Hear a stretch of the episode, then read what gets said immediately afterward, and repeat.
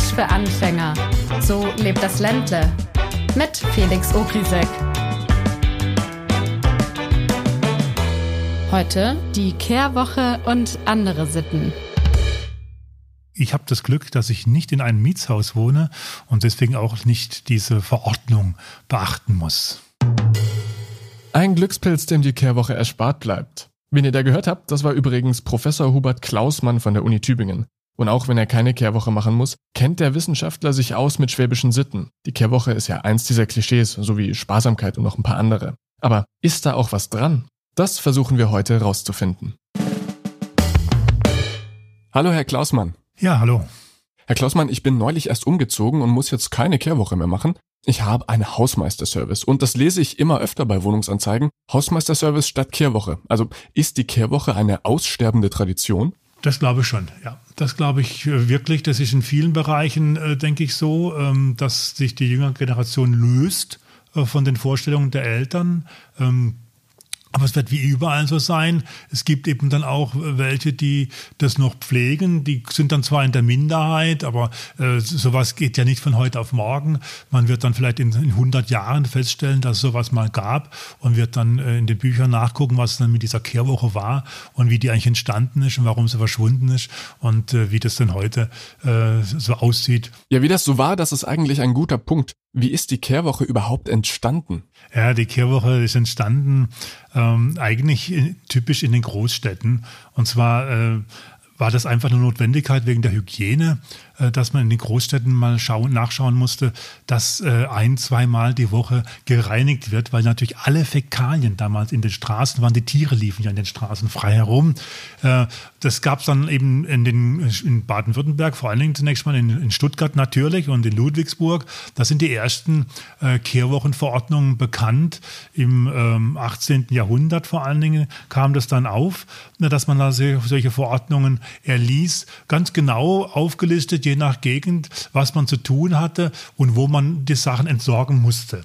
Und das ist in Stuttgart ganz klar geregelt worden in einer Verordnung von 1811. Da hat man das zum ersten Mal richtig fest gemacht. Wie funktioniert dieses reinliche Kehrwochenklischee denn? Schauen andere so auf uns Schwaben oder glauben wir Schwaben selbst auch die uns auferlegten Klischees? Ich glaube, sie, sie glauben ihr eigenes Klischee. Sie gucken ja auch sehr gerne alle Sendungen, äh, die diese Klischees pflegen. Also denken Sie an diesen äh, Bestseller Hannes und der Bürgermeister.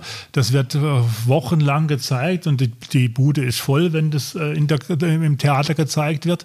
Ähm, man spielt da ganz bewusst mit den Klischees. Man weiß, dass es Klischees sind, aber es macht einen Heidenspaß, damit zu spielen. Und man möchte sich nicht abschaffen lassen von irgendeinem Wissenschaftler, der ihnen dann auch sagt, äh, das Klischee stimmt, diese Klischees stimmen nicht. Aber dafür sind wir ja da, dass wir aufklären, dass wir nachschauen und dass wir auch immer wieder versuchen, äh, auch nachzuschauen, ob Erklärungen für diese Klischees stimmen. Also gerade die Putzwoche, die Kehrwoche oder auch das Sparsame, das hat man immer mit dem Pietismus in Verbindung gebracht. Man hat gesagt, ja, es ist typisch schwäbisch, weil der Pietismus ja hier das typische Religionsbild ist, diese Religionsphilosophie und, in, und das passt ja ganz gut zu diesem, äh, man muss immer was schaffen, äh, man muss immer fleißig sein, äh, muss, es muss sauber sein, man muss sein, auf sein Sach aufpassen und so weiter. Aber ähm, wir sind dann äh, dazu da, darauf hinzuweisen, dass die Kirche lange Zeit nach dem Pietismus entstanden ist. Also der Pietismus kann nicht der Grund sein. Und wir können dann eben zeigen, der Pieti der, die Kehrwoche ist entstanden zu dem Zeitpunkt, als die Industrialisierung aufgetreten ist, als die Städte immer größer geworden sind. Da kam es eben zu einer Notwendigkeit dass man sauber die Sachen äh, reinhält. Und äh, ich glaube, das ist äh, sehr, sehr wichtig, äh, dass wir uns immer wieder diese ganzen Kriterien anschauen.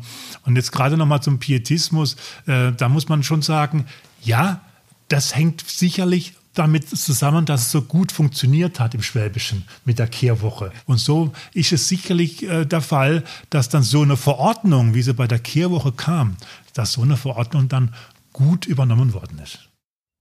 Die Kehrwoche ist in abgewandelter Form inzwischen ein bundesdeutsches Phänomen, wenn man so will.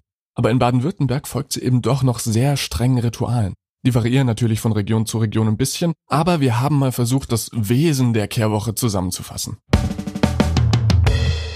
Nach all den etwas kleinbürgerlichen Klischees über die Schwaben überrascht es nicht, dass es für die Kehrwoche auch eigene Regeln gibt. wobei es sich dabei mehr um ungeschriebene Gesetze als um feste Tatsachen handelt. Also Kehrwoche für Beginner. Es gibt die kleine und die große Kehrwoche. Bei der kleinen wird nur der eigene Flurbereich vor der Wohnungstür und die hinunterführende Treppe gefegt. Dafür wird sich mit den Nachbarn abgewechselt. Die große Kehrwoche fordert mehr Arbeit. Hier umfasst die Reinigung die Kellertreppe und den Flur, den Hauseingang, Gehweg und Gemeinschaftsräume. Außerdem kursiert die Regel, dass die Kehrwoche in Monaten, in denen ein R vorkommt, besonders wichtig ist. Der Grund dafür ist die Jahreszeit. Diese Monate fallen in den Herbst und Winter und da gibt's mit Laub und Schnee eben auch mehr zu tun. Die wohl wichtigste aller Regeln ist die Samstagsregel. Das Kehren sollte möglichst am Samstagvormittag erledigt werden, denn am heiligen Sonntag wird natürlich nicht geschafft. Am Samstag ist die Wahrscheinlichkeit übrigens auch am höchsten, von den Nachbarn bei der fleißigen Arbeit gesehen zu werden. Damit verringert sich zugleich das Risiko, Hauptthema des Geschwätzes der Nachbarn zu werden. Damit die Pflicht auch nicht übersehen werden kann, werden kleine Kehrwochenschilder an die Haustür gehängt. Das älteste Schild soll gegen Ende des 19. Jahrhunderts bis spätestens 1910 in der Druckerei Mann in Bad Cannstatt hergestellt worden sein. Ja, das Geschwätz unter den Leuten, ob der Nachbar die Kehrwoche wohl ordentlich macht oder nicht, ist das, Herr Klausmann, eine exklusive schwäbische Eigenschaft? Ähm, es gibt überall auch Nicht-Pietisten, auch Katholiken, die genauso streng auf den Nachbarn gucken ähm, und ob der, äh, ob er sauber äh, sein, sein Hof und sein Trottoir sauber hält. Ich kenne das zum Beispiel vom Land auch aus der katholischen Gegenden, wo man auch schaut, ob der Nachbar die Gräber richtig gepflegt hat von den Verwandten oder nicht. Und wenn nicht, dann wird das auch dann erzählt. Und so hast du gesehen, da, der Nachbar, der hat nicht mal das Grab gepflegt von den Eltern. Also, ähm, dass es dann auch äh, so weitergetragen wird im Ort. Aber es gibt ja noch andere Eigenschaften, nämlich den schwäbischen Brudler. Was ist das für einer? Ja, der schwäbische Butler, das ist auch so eine Figur, die gerne im Fernsehen gezeigt wird. Also denken Sie an äh, den Bienzle-Tatort.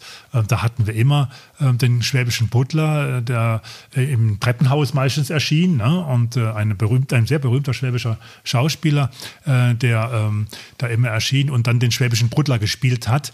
Ähm, das kommt auch immer gut an. Das sind so diese typischen, sind Figuren, ähm, die ja, zugespitzt eine Eigenschaft darstellen.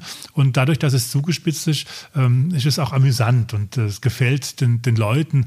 Und äh, es gibt nicht nur den Bruttler, es gibt äh, auch positive Klischees, wenn Sie so wollen. Es gibt den Tüftler, ne, der schwäbische Tüftler, der natürlich ganz besonders gut sein muss. Auch da wird oft der Pietismus dann wieder herangezogen, weil er fleißig sein muss. Aber da hat es oft auch was ähm, typisch Schwäbisches mit dem Erbrecht zu tun beim Tüftler, äh, weil der, es gibt hier das ähm, Erbrecht, dass alle gleich bedient werden. Das heißt, die Stücke, die man vererbt hat, die wurden immer kleiner. Also wenn Sie sechs Kinder haben, mussten Sie Ihr ganzes Hab und Gut auf sechs Kinder aufteilen. Und, äh, und der, die anderen sechs, diese sechs Kinder haben ihre sechs Kinder wiederum aufgeteilt und dann wurden die Kleine, wurde es immer kleiner und man musste auf sein Sach aufpassen. Also das ist eine typisch schwäbische Redewendung, auf sein Sach aufpassen, nichts verkommen lassen. Gibt es auch ein Lied von ähm, ähm, von zwei sehr guten äh, schwäbischen äh, Liedermachern. Ähm, und ähm, äh, das ist auch, ähm, da hat man das auch beim Pietismus verbunden, aber es hat was mit dem Erbrecht zu tun. Mhm. Sie haben eben schon gesagt, dass der Schwabe ja auch im Theater oder im Fernsehen über die Darstellung seiner überzeichneten Rolle lachen kann. Allerdings hört bei der Kehrwoche wohl doch der Spaß auf. Wir haben da eine nette kleine Geschichte ausgegraben, die nochmal einen kleinen Schlenker zurück zur Kehrwoche macht. So leicht trennt man sich ja nicht von der Kehrwoche. Am 17. Dezember 1988 schaffte Stuttgarts Oberbürgermeister Manfred Rommel die Kehrwoche für öffentliche Straßen und Gehwege ab. Vorher wurde den Bürgern verordnet, mindestens einmal wöchentlich zu fegen. Wer das nicht tat, dem konnte ein Ordnungsgeld zwischen 5 und 1000 Mark angedroht werden. Nun musste aber nur noch nach Bedarf gekehrt werden und im Stadtrat gab es dazu nur eine einzige Gegenstimme. Bei einigen Stuttgarterinnen und Stuttgartern hingegen überschlugen sich die Gemüter und es wurde wild diskutiert. Die Befürworter der Kehrwoche sahen nämlich in der neuen Regelung die Sauberkeit der Stadt bedroht. Zehn Jahre später bestand die Kehrwoche als Verordnung immer noch, zumindest in den Köpfen. 1998 bot die Volksschule Kalf als Scherz zum 1. April einen Kurs fürs Kehrwochenreinigen an. 100 Teilnehmerinnen und Teilnehmer meldeten sich. Es bleibt also eine ernste Angelegenheit. Heutzutage ist die Kehrwoche oft fester Bestandteil des Mietvertrags und wird immer noch akribisch durchgeführt. Ob es am eigenen Putzwahn oder eher am urteilenden Blick der Nachbarn liegt, das wissen die meisten wohl selbst am besten. Okay, jetzt wollen wir noch ein bisschen auf die positiven Vorurteile schauen.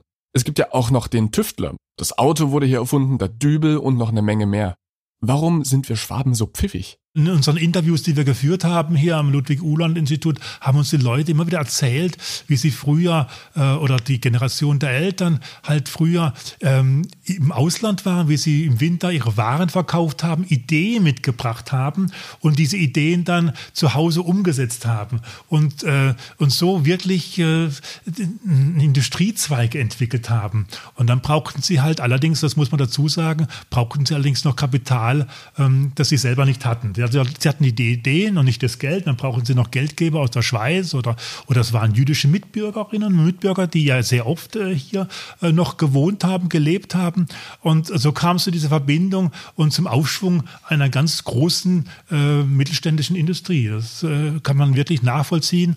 Und ich finde gerade dieses Tüftlertum ist unglaublich interessant, wenn man das mit dem Erbrecht in Verbindung bringt. Das ist irgendwie logisch, ja, dass man nur so überleben kann, wenn man aus den kleinsten Dingen auch noch irgendwas rausholt und, und es sich erfindet. Also gerade bei den Wagenbauern, also die, die Gewichtswaage meine ich jetzt, die Wagenbauern, die haben mir das erzählt, ähm, wie die äh, früher äh, wirklich die Wagen überall hingebracht haben, Ideen mitgebracht haben und eine ganze Industrie sich da entwickelt hat. Oder die Samenverkäufer bis nach St. Petersburg gelaufen sind und dort Samen verkauft haben. Also ähm, es ist äh, wirklich, es gibt in ganz verschiedenen Bereichen Tüftler, und äh, das hängt sicherlich mit dem Erbrecht zusammen. Das allerdings, muss man dazu sagen, eben auch außerhalb des Schwäbischen teilweise so gilt. Also nicht nur, dass hier dieses Teil Erbteilrecht war, auch im Badischen hat man dasselbe. Und da hat es auch wiederum zu äh, vielen Erfindungen geführt. Also das ist genauso ähm, dort der Fall gewesen. Also so gibt es einige, äh, einige Typen. Es gibt auch den Lustverkneifer. Also der man,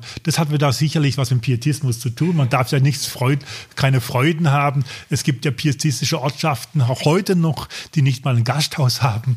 Ähm, also auch das, äh, da, da, kann man dann wirklich dann eine Quelle äh, festmachen, woher das kommt. Aber es gibt auch äh, den bescheidenen, was Positives, es gibt den weltoffenen Schwäbischen, es gibt auch den Rebell, auch ne, der schwäbische Re Rebell. Denken Sie an Schubert, ähm, der dann Hohen Asberg war. Also es gibt da auch diese, äh, oder Hölderlin, wenn man so will, äh, Schiller. Ähm, das sind natürlich dann auch große Figuren, die dann halt herhalten müssen, um das schwäbische Bild äh, zu vervollkommen. Man holt sich da, wo man es braucht. Ne? Mhm, und ich glaube auch irgendwie unterm Strich kann man jedem Klischee über, in Anführungsstrichen, den Schwaben auch etwas Positives abgewinnen und hat eine Art, eine, ich würde sagen, eine Art Identifikationsmöglichkeit. Ja, das würde ich durchaus so unterstreichen. Herr Klausmann, vielen Dank, dass Sie sich die Zeit für das Gespräch genommen haben. Sehr gerne. Das war mein Gespräch mit Professor Hubert Klausmann von der Uni Tübingen. Und weil wir es vorhin von Kehrwochenschildern hatten, habe ich euch in die Shownotes mal einen Link zur Stuttgarter Zeitung gepackt. Die hat nämlich Stuttgarts beste Kehrwochenschilder in einer Bildergalerie zusammengefasst. Das war's von mir. Ich gehe jetzt die Kandel auskehren, bis man da essen, nein, bis man da operieren kann. Das mache ich jetzt. Ade. Das war Schwäbisch für Anfänger. So lebt das Lente. Hört euch auch die weiteren Folgen bei Apple Podcasts und bei Spotify an.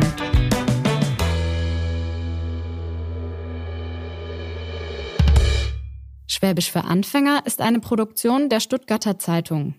Redaktion Pauline Raab und Felix Ogrisek. Produktion Marian Hepp. Sprecherin Hanna Spanhiel.